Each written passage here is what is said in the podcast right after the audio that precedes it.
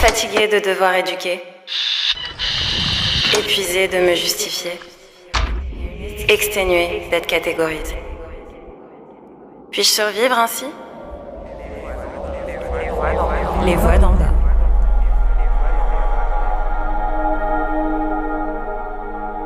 Les voix d'en bas s'inscrit dans le projet Prends le lead, une initiative d'emploi jeunesse soutenue par le Bureau d'intégration des nouveaux arrivants à Montréal. Ce projet a pour but de créer un espace de discussion, de formation et de création pour les jeunes racisés et toute autre personne souhaitant s'exprimer et avoir un rôle significatif dans la lutte et l'engagement contre les actes de racisme et de discrimination. Au-delà des inégalités sociales et économiques, les discriminations raciales peuvent générer du stress chronique, de l'anxiété, du manque d'estime de soi, voire des troubles liés à la dépression. La charge mentale fait partie intégrante des conséquences directes d'actes de racisme et de discrimination. Pourtant, on en parle peu. On se concentre surtout sur le manque d'accès au logement, à l'emploi, aux études supérieures, tout ce qui est de l'ordre du systémique et de l'institutionnel, très peu sur ce qui est de l'ordre du mental et du personnel.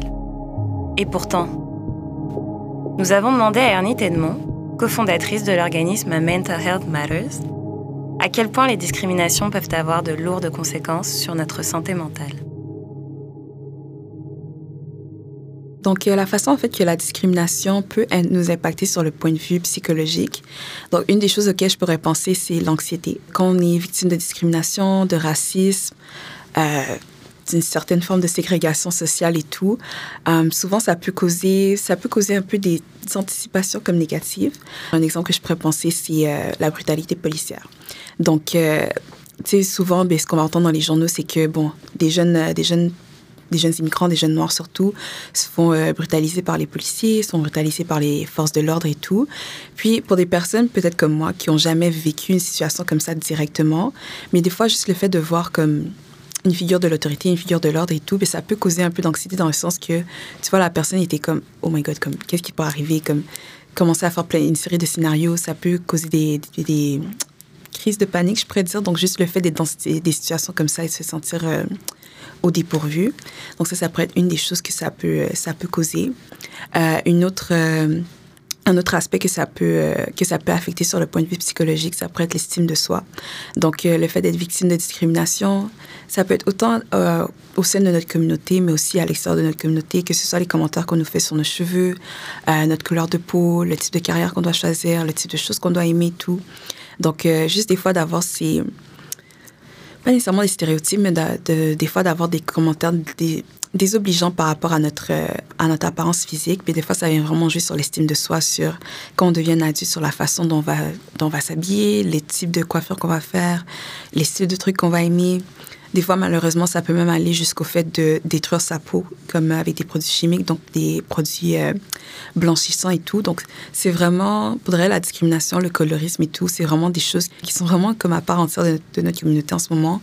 Et ça vient vraiment comme euh, affecter autant les jeunes que les jeunes adultes, là, je pourrais puis même les, nos parents, les grands-parents et tout, que ça avait vraiment affecté comme euh, notre façon de penser et notre façon d'être, là, je pourrais dire d'une certaine façon. Et le dernier aspect, je pourrais dire, ça peut être lié quand même à une certaine forme de dépression. Je ne pourrais pas dire à quel niveau exactement, mais ça peut venir nous affecter au point où ça affecte notre humeur. Donc, on va dire, euh, si on est au travail, on est, on est victime de discrimination, on est à l'école, on est victime de discrimination, d'intimidation euh, par rapport à notre couleur de peau, par rapport à notre culture et tout on va dire, ça peut juste nous retirer l'envie, en fait, de vouloir aller travailler, de vouloir aller à l'école. Ça peut causer une certaine déprime, une certaine tristesse. Et des fois, on s'en rend pas compte en tant que tel. Des fois, on va juste penser comme c'est normal ou quoi que ce soit. Mais bien souvent, comme les facteurs externes, que ben, en lien avec la discrimination, si des fois on n'a pas le support dont on a besoin à la maison, nos amis comprennent pas vraiment qu'est-ce qu'on vit ou on n'est pas capable d'exprimer nos émotions et tout, puis ça aussi, ça vient rentrer en ligne de compte et ça vient jouer un peu sur notre, euh, notre bien-être émotionnel.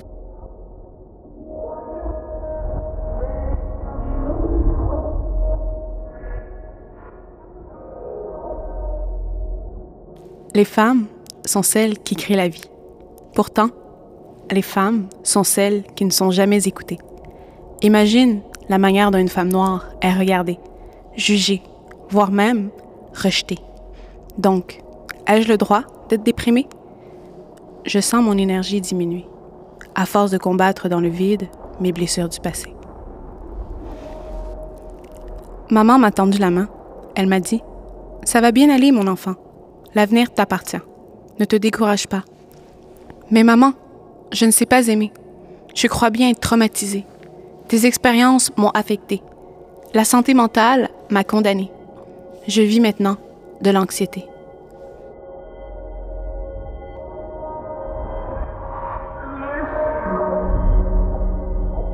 Alors, comment s'armer et se protéger face à ce stress, cette anxiété, ce poids qui pèse sur notre état d'être.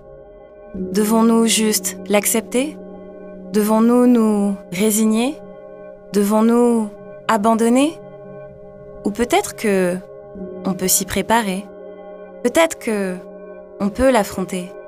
Et peut-être même que on peut s'en débarrasser. Euh, une des solutions en fait qu'on pourrait trouver pour pouvoir, euh, disons, résoudre ce problème social-là qu'on vit en ce moment, euh, je pourrais dire un des aspects importants à penser, c'est que l'union fait la force à la fin de la journée. Donc ça prend, quand on dit ça prend un village pour élever un enfant, mais ça prend toute une communauté honnêtement pour pouvoir se débarrasser des traumas intergénérationnels, s'aider socialement, émotionnellement parlant. Ça prend vraiment un entourage solide et tout pour pouvoir nous aider. Donc, une des premières solutions qu'on pourrait proposer, c'est vraiment d'avoir un entourage qui est solide. Mais dans un entourage solide, c'est de ne pas avoir peur de s'exprimer, c'est de ne pas avoir peur de d'en parler quand on a des problèmes et tout. Parce que des fois, juste le fait de euh, se renfermer sur soi-même et de toujours garder comme ses émotions pour soi et jamais vraiment s'exprimer par rapport à ça, honnêtement, que vous n'avez juste pas idée à quel point ça peut vraiment nous impacter comme émotionnellement parlant. Des fois, ça peut, ça peut vraiment causer comme des, pas juste des problèmes euh, psychologique, là, comme dépression, bien anxiété, quoi que ce soit. Mais des fois aussi, ça peut vraiment jouer sur nous comme physiquement parlant. Donc, ça peut jouer sur notre pression artérielle. Des fois, ça peut même jouer sur notre vision, notre audition et tout. Donc, ça, c'est tous des aspects auxquels il faut penser, mais des fois qu'on n'y pense pas vraiment. Ça, ce serait vraiment la première solution, c'est d'apprendre à, à s'exprimer. C'est vrai que ça fait peur des fois, mais de toujours essayer de trouver quand même une personne de confiance, que ce soit un ami, une personne de la famille, un collègue, un professeur, peu importe, une personne à qui on a confiance puis qu'on se sent à l'aise de pouvoir s'exprimer à cette personne-là. Je pense que c'est vraiment une bonne façon de commencer. Si jamais on est un peu réticent à euh, faire des séances de thérapie ou quoi que ce soit. La deuxième étape, je pourrais dire, c'est bien entendu d'aller consulter, donc de prendre la peine d'aller consulter un professionnel en santé mentale. Donc, de la même façon, si jamais on a des caries dans nos dents, on va voir un dentiste. Si jamais on a, on se sent pas bien, on a de la fièvre et tout, on va aller voir un docteur. Mais quand on se sent pas bien émotionnellement, c'est important d'aller voir soit des thérapeutes, des psychologues, des psychiatres. Ces personnes-là sont là à notre disposition, right? Euh, ensuite, une troisième solution, puis ça, je pourrais dire vraiment comme en tant que société en général, puis pas juste pour les personnes de notre communauté, de faire en sorte que les ressources qui sont présentes en ce moment soient beaucoup plus accessibles, que ce soit du point de vue social, donc expliquer aux gens que comme ok voici les endroits où vous pouvez aller pour avoir euh, pour obtenir des séances de thérapie et tout mais aussi sur le point de vue économique dans le sens que c'est pas tout le monde qui a le même budget pour ce qui est des, des séances de, thérapie et tout, ce, que, ce qui est quand même disponible aujourd'hui, là, si on fait des séances euh, au privé. Mais des fois, juste faire des levées de fonds pour pouvoir euh, assister quelques familles qui auraient besoin de, de soins psychologiques, faites-le. Tu sais, c'est d'apprendre à rendre ces ressources-là plus accessibles financièrement parlant.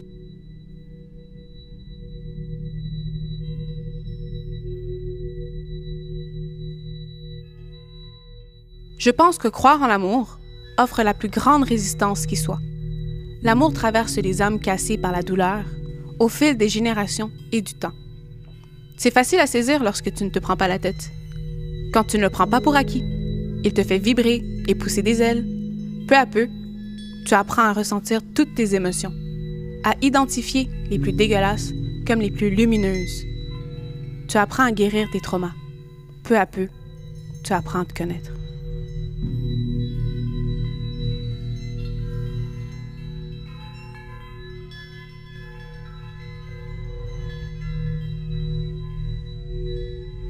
C'était Les Voix d'en bas, une série produite et réalisée par Emploi Jeunesse en collaboration avec Noir et Femmes.